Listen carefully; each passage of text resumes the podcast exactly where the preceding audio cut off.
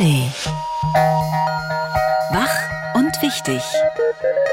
Der schöne Morgen mit Kerstin Hermes und Julia Menger. Guten Morgen in diesem neuen Jahr. Radio 1 wünscht Ihnen für 2024 natürlich nur das Allerbeste, soll ich Ihnen von allen hier ausrichten und dass ein paar Ihrer Wünsche in Erfüllung gehen. So, wir starten direkt rein in die Weltlage im Großen und im Kleinen. Wir sprechen mit unserem Korrespondenten in Israel über die gerade gekippte Justizreform, jedenfalls das Herzstück davon, wie es heißt. Und Anke Mürre vom Tagesspiegel kommentiert die unter großem Polizeiaufgebot abgelaufene Silvesternacht hier in Berlin. Mit aller Macht Stille Nacht nennt das der Spiegel heute früh sehr schön, wie ich finde. Zum Start aber erstmal alles, was Sie heute wissen sollten. Zum Beispiel die neue Berliner Straßendeko. Hier ist die Radio 1 Tagesvorschau. Heute ist Dienstag, der 2. Januar 2024. In der Fußball-Bundesliga wird ab heute wieder trainiert und es ist Waldmännchentag, auch Schlegelstag genannt. Heißt, wir sollten heute nicht unbedingt in den Wald gehen, sonst rächen sich die in ihrer Winterruhe gestörten Waldgeister. Okay. Geburtstag feiert heute Christy Turlington, eines der bekanntesten Supermodels der 90er. Die Amerikanerin schaut besser aus als je zuvor und wird heute 55. Daran kommen Sie nicht vorbei. In Berlin dürfen die Parteien ab heute Plakate für die Wiederholungswahl in sechs Wochen kleben. Nach zahlreichen Pannen und dem Urteil des Bundesverfassungsgerichts muss die letzte Bundestagswahl in gut einem Fünftel der Berliner Wahlbezirke wiederholt werden. Ob Ihrer dabei ist, sehen Sie in den kommenden Tagen auch im Briefkasten, denn ab heute werden die knapp 550.000 Wahlbenachrichtigungen für Februar verschickt. Auf dem Schirm. Die Stadt Potsdam startet heute ihr digitales Bürgerportal. Darüber stehen jetzt 30 Dienstleistungen der Verwaltung online zur Verfügung, unter anderem Anträge für Elterngeld und BAföG, Ehe, Sterbe oder Geburtsurkunden sowie Anträge für einen Bewohnerparkausweis. Bisher gilt Potsdam als eher schlecht digitalisierte Stadt. Obendrauf war die Stadtverwaltung im Herbst wegen massiver Sicherheitsprobleme auch monatelang komplett offline fast direkt vor ihrer Haustür. Der US-Elektrobauer Tesla will seine Fabrik in Grünheide erweitern. Was die Anwohnerinnen und Anwohner da genau erwartet, erfahren sie ab heute bei mehreren Terminen in der Umgebung. Die sogenannte Roadshow macht ab 10 Uhr Station auf dem Marktplatz in Grünheide, morgen dann in Hangelsberg, am Donnerstag in Mönchwinkel und Kienbaum und am Freitag in Kagel. Überall für jeweils vier Stunden. Ausgezeichnet. In Hamburg werden am Nachmittag die Preise für die besten Poetry Slammer Deutschlands verliehen. Gefeiert werden etablierte KünstlerInnen und Newcomer. Die Auszeichnungen sind mit mehreren tausend Euro dotiert. Ein Ehrenpreis geht an Nora Gomringer, die, wie es heißt, die Slam-Szene in ihren Anfängen stark geprägt hat und ihr bis heute eng verbunden geblieben ist. Im Namen des Volkes. Im Ermittlungsverfahren gegen Spaniens Ex-Fußballverbandschef Luis Rubiales soll heute die Spielerin Jennifer Hermoso in Madrid aussagen. Rubiales hatte sie nach dem gewonnenen WM-Finale vergangenen Sommer auf den Mund geküsst und damit einen Skandal ausgelöst. Vor wenigen Tagen hat ihn deswegen nach der FIFA auch der spanische Sportgerichtshof für drei Jahre gesperrt. Sportlich, sportlich. Die Verschanzentournee macht heute Station in Innsbruck, also ab heute. Die Gesamtwertung des Skispringen-Weltcups berechnet sich aus insgesamt vier Wettkämpfen. Nach dem Neujahrsspringen in Garmisch-Partenkirchen führt der Deutsche Andreas Wellinger weiter die Gesamtwertung an. Sie können heute bei der Qualifikation zum dritten Springen zuschauen ab 13.15 Uhr im ZDF. Das war die Radio 1 Tagesvorschau.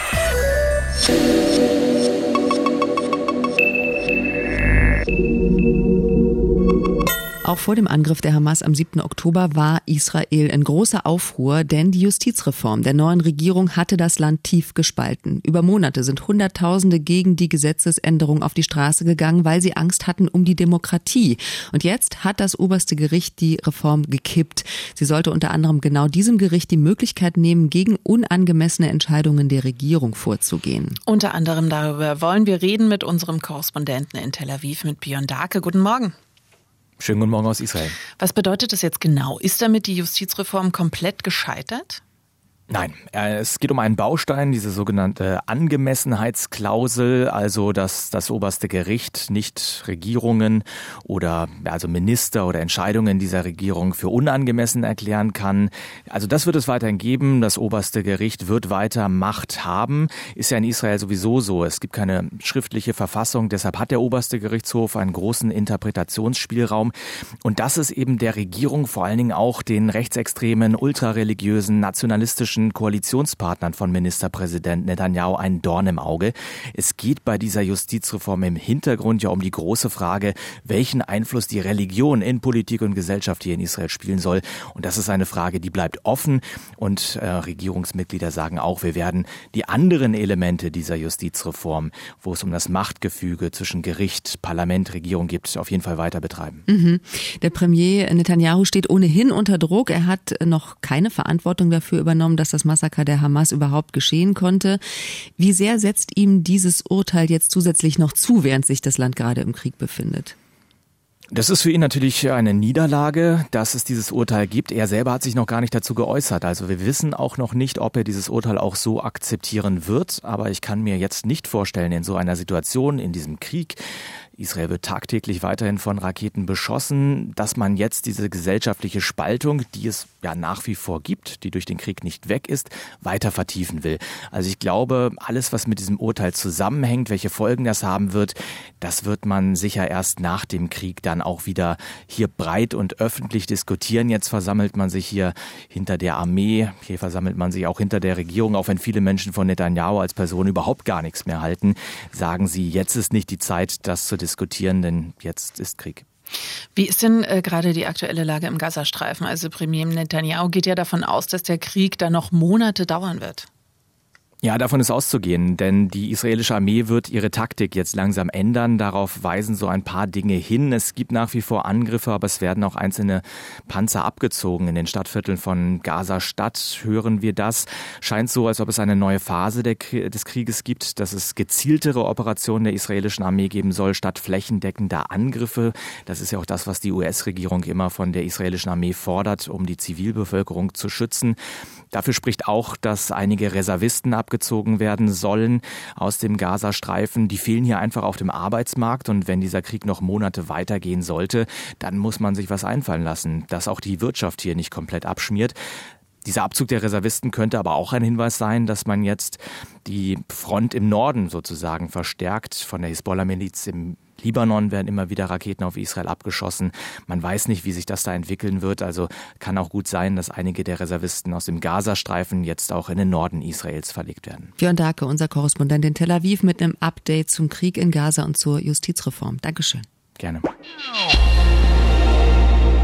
Wie jedes Jahr haben Millionen in Berlin und Brandenburg friedlich ins neue Jahr gefeiert, aber einige haben es mal wieder übertrieben. In Berlin wurden fast 400 Menschen vorläufig festgenommen. Die Polizei hatte den klaren Auftrag, Silvesterausschreitungen wie im vergangenen Jahr unbedingt zu verhindern und deshalb waren auch rund 4000 Polizistinnen und Polizisten im Einsatz. Und tatsächlich bei der Feuerwehr gab es keine Verletzten, bei der Polizei allerdings doch wieder mehr als 50. Trotzdem ziehen die Einsatzkräfte eine positive Bilanz. Manuel Barth von der Feuerwehrgewerkschaft. Allerdings hat hier auf Radio 1 schon davor gewarnt, sich jetzt nicht selbstgefällig zurückzulehnen. Die Polizei hat mit einem vierfachen Kräfteeinsatz die, die Nacht einigermaßen beherrscht. Äh, aber zu welchem Preis? Es ist im Grunde, wir haben ein Schmerzmittel gefunden, ja, für einen starken Kopfschmerz. Äh, sich jetzt aber darauf auszuruhen, nur weil das Schmerzmittel wirkt, an der Ursache des Kopfschmerzes zu arbeiten, das wäre selbstgefällig. Darüber reden wir mit Martin Matz, dem innenpolitischen Sprecher der Berliner SPD-Fraktion. Guten Morgen und frohes Neues. Schönen guten Morgen Ihnen auch, danke. Danke. Hallo. Ähm, tausende Polizisten, mehr als 50 verletzte Beamte, Jugendliche, die sich am Alex mit Böllern beschießen und 400 vorläufige Festnahmen. Ist das tatsächlich eine Bilanz, mit der Sie zufrieden sein können? Ja, das, da sind äh, Worte wie Zufriedenheit oder Erfolg oder sowas sind da nicht zu gebrauchen, weil äh, das natürlich immer noch genug ist, was da äh, passiert ist. Aber trotzdem kann man dieses Jahr sagen, dass die Polizei die Lage im Griff gehabt hat und äh, dass wir deswegen vieles so nicht wieder gesehen haben, was wir letztes Jahr zu beklagen hatten. Also ein zumindest stabiler Verlauf der Silvesternacht. Aber so ein Riesenpolizeiaufgebot zu Silvester in Berlin, ist das jetzt der neue Normalzustand? Nein, das soll nicht der neue Normalzustand sein. Ähm, da müssen wir in jedem Falle während des Jahres auch weiter daran arbeiten. Es hat ja dieses Jahr auch schon eine ganze Menge Präventionsaktivitäten gegeben. Das müssen wir fortsetzen. Wir müssen klar machen, äh, insbesondere, dass man äh, Rettungskräfte bei der Arbeit nicht behindern soll und warum. Das ist äh, die letzten Monate auch geschehen.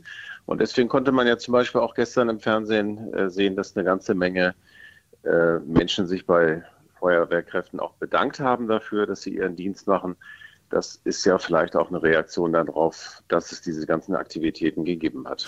Aber natürlich wird da noch mehr gefordert. Also es gab ja diese Gipfel gegen Jugendgewalt nach den Silvesterausschreitungen im vergangenen Jahr. Da wurde eine Strategie festgelegt, eine Kombination aus Prävention und Repression. Was jetzt mit Repression gemeint ist, haben wir in der Silvesternacht in, den, mit den vielen Festen haben wir auch erlebt. Wie weit ist denn Berlin bei der Gewaltprävention, beziehungsweise was geht da noch mehr in den nächsten Monaten, dass sie wirklich nicht mehr nächstes Jahr ein Polizeiaufgebot von mehreren tausend Beamtinnen und Beamten brauchen? Na, ich denke, das ist eine Langstrecke tatsächlich, die man da äh, gehen muss, auch mit den Präventionsmaßnahmen, genauso wie mit dem äh, Polizeieinsatz dann zu Silvester. Wir kennen das ja in Berlin. Wir haben das beim 1. Mai ja auch erlebt, dass man äh, nicht alleine mit Repression, sondern eben tatsächlich mit einer Politik, die verschiedene Maßnahmen beinhaltet, auch mit einer guten Einsatztaktik, die man dann an den Tag legt, äh, Jahr für Jahr tatsächlich die Zahlen dann runterbekommt. Und äh, das müssen wir jetzt hier zu Silvester auch weitermachen.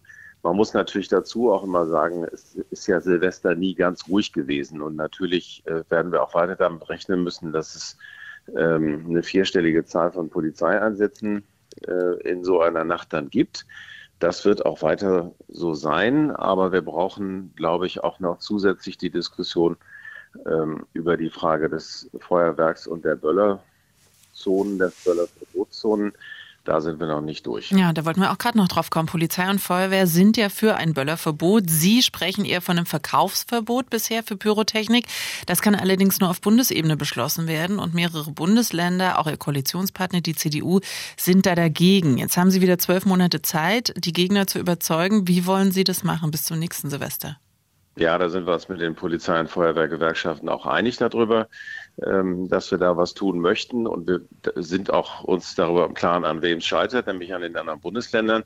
Das heißt also ein generelles Verbot von Böllern zu Silvester. Das ist mit den anderen Bundesländern zurzeit nicht zu machen. Ja, aber auch nicht mit Ihrem regierenden Bürgermeister. Mit dem sind Sie ja zusammen in der Koalition. Auch mit dem müssen wir das weiter diskutieren. Nur weil er jetzt gesagt hat, er will sich an der Stelle nicht bewegen, ist deswegen nicht die Diskussion zu Ende. Denn wir haben auf der Bundesebene eben eine Regelung, dass in der Nähe von brandgefährlichen Gebäuden nicht geböllert werden darf und dass es Böllerverbotszonen innerhalb der Stadt geben darf. Aber da taucht zum Beispiel überhaupt nicht der Schutz von Einsatzkräften als Kriterium auf. Und das kann eigentlich auf Dauer nicht so bleiben. Denn die Menschen, die im Einsatz sind bei Polizei und Feuerwehr, sind ja nun mindestens genauso wertvoll wie Gebäude. Und dem wird die Rechtslage im Moment ähm, gar nicht, gar nicht gerecht. Ja, mit Betonung auf mindestens. Äh, die Bilanz der Berliner Silvesternacht mit dem innenpolitischen Sprecher der Berliner SPD-Fraktion Martin Matz. Dankeschön. Gerne.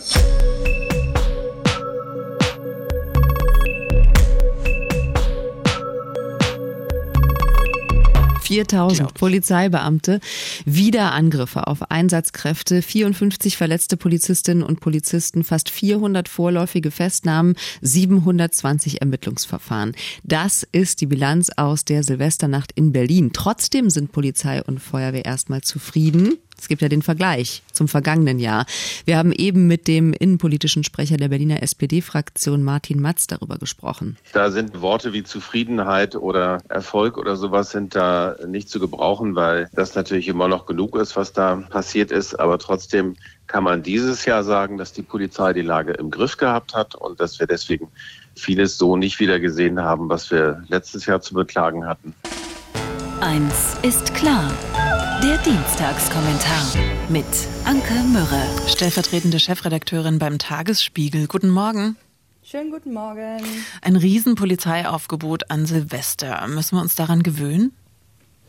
Ja, vermutlich ja für die nächsten Jahre. Ne? Also äh, zunächst mal muss man ja sagen, dass es damit gelungen ist, äh, dass sich die echt äh, teilweise echt heftigen Bilder aus dem Vorjahr in der Form nicht wiederholt haben. Also es gab keine brennenden Barrikaden, kein ausgebrannter Bus, keine verletzten Feuerwehrleute und es gab auch nicht diese gefühlt rechtsfreien Räume oder wie auch immer man diese einschlägigen Straßen von Neukölln bis Wedding bezeichnen möchte. Und das ist natürlich erstmal eine gute Nachricht, denn die Befürchtung war ja, dass es äh, jetzt mit dem zusätzlich eskalierten Nahostkonflikt nochmal deutlich mehr äh, Gewaltpotenzial gibt und sich das womöglich auf Jahre hochschaukelt, wie einst am 1. 1. Mai in Berlin oder an, an den Chaostagen in Hannover oder so, wo dann Krawalltouristen regelmäßig hier einreiten. Aber so einfach ist das nicht. Das, so lautet jetzt die Antwort des starken Staates. Und das ist ja nicht ganz unwichtig als Botschaft in alle möglichen Richtungen. Auf der anderen Seite muss man sich das aber dann schon mal genauer anschauen, was die Polizei da aufgefahren hat, um diesen Abend und diese Nacht dann auch so hinzukriegen. Rund 4000 Beamte waren im Einsatz und man sprach vom Ausnahmezustand Silvester, ja. Und das ist, es ist nicht so, dass es keine Übergriffe auf Retter mehr gab, ja, dass es in Anführungsstrichen nur 30 waren und dabei niemand verletzt wurde, lag auch daran, dass sie teilweise mit Polizeischutz unterwegs waren. Ja, die Böllerverbotszonen haben funktioniert, auch die neue in der Sonnenallee. Dafür knallte es aber ordentlich am Alex oder genauer gesagt am Neptunbrunnen, den der regierende Bürgermeister direkt sieht, wenn er aus seinem Fenster im Roten Rathaus guckt. Und äh, die andere Bilanz habt ihr ja aufgezählt. Äh, trotz der Euphorie stehen dann 400 Festnahmen, 27 Ermittlungsverfahren und immer noch 54 verletzte Polizisten. Das darf man ja auch nicht vergessen. Das ist also das neue Ruhig in Berlin. Happy New Year kann man da nur sagen. Und die Frage ist ja vor allem, wird das jetzt dauerhaft so weitergehen mit dieser äh, Polizeipräsenz in der Nacht, in der es doch eigentlich mal ums fröhliche Feiern gehen sollte, ja? Wie viel Frust da im System drin steckt, das hörte man ähm, gestern beim Feuerwehrgewerkschafter Manuel Barth, ähm, der als die Innensenatorin Iris Spranger in den sozialen Netzwerken die Einsatzkräfte lobte, vor allem aber auch sich selbst. Ähm, denn, denn sie sagte, die monatelangen Vorbereitungen in Sachen Prävention und konsequenter Intervention seien aufgegangen. Und Barth, ähm, Barth korrigierte dann prompt, das Gewaltpotenzial sei unvermindert da gewesen. Zitat, von daher ist der Einsatz aufgegangen und nicht die Ursachenprävention. Tja, Prävention dauert aber viel länger. Und auch wenn man fairerweise ergänzen muss, dass da durchaus einiges passiert ist seit dem vergangenen äh, Silvester und mit Geld und Stellen für Jugendarbeit und soziale Projekte und so weiter. Aber das dauert natürlich. Und wirklich Schnell und deutlich würde helfen, was Landesbranddirektor und Polizeipräsidentin gestern einmal mehr gesagt haben, und das sagt auch seit Jahren der gesunde Menschenverstand, das private Böllern endlich zu verbieten. Ja, da schalten jetzt einige das Radio direkt aus, das tut mir leid, aber wer auf die Idee gekommen ist, sturzbetrunkenen Menschen, ob Idioten oder sonst liebevollen Familienvätern, explodierendes Zeug in die Hand zu geben, wird mir immer ein Rätsel bleiben. Und das, äh, obwohl ich selbst auch sehr gerne daneben stehe und oh brülle. Es scheint aber unverhandelbar zum deutschen Kulturgut dazuzugehören, wie das Tempo Tempolimit auf der Autobahn und das föderale Bildungssystem. Es traut sich einfach niemand dran. Und das, obwohl die Mehrheit inzwischen recht deutlich äh, dagegen ist. Also professionelles Feuerwerk an zentralen Orten, den Rest regelt die Wunderkerze. Dann könnten vielleicht auch ein paar mehr Polizisten wieder fröhlich feiern. Doch allen, die sich jetzt Hoffnung machen, ähm, muss ich leider sagen, das hat der Regierende ja gestern gleich abgeräumt. Ähm, das ist mit der CDU nicht zu machen. Ich habe nicht vor, Familien zu bestrafen. Ja, die gefühlte Wahrheit ist leider eine andere. Da laufen Kinder zwischen Ballerbatterien rum auf den Mittelstreifen von vierspurigen Straßen. Und bestraft werden äh, zumindest in Berlin alle, die sich inzwischen im völlig eskalierten Zustand der Innenstadt nicht mehr raustrauen. Aber hey, die Debatte ist eigentlich jetzt schon wieder vorbei. Es ist der 2. Januar und jetzt haben wir wieder andere Sorgen bis zum nächsten Jahr. Der erste Dienstagskommentar des Jahres von Anke Mürre. Dankeschön. Gerne. Die Radio 1 Denkpause. Heute mit Dalai Lama. Wenn du sprichst, wiederholst du nur, was du bereits weißt.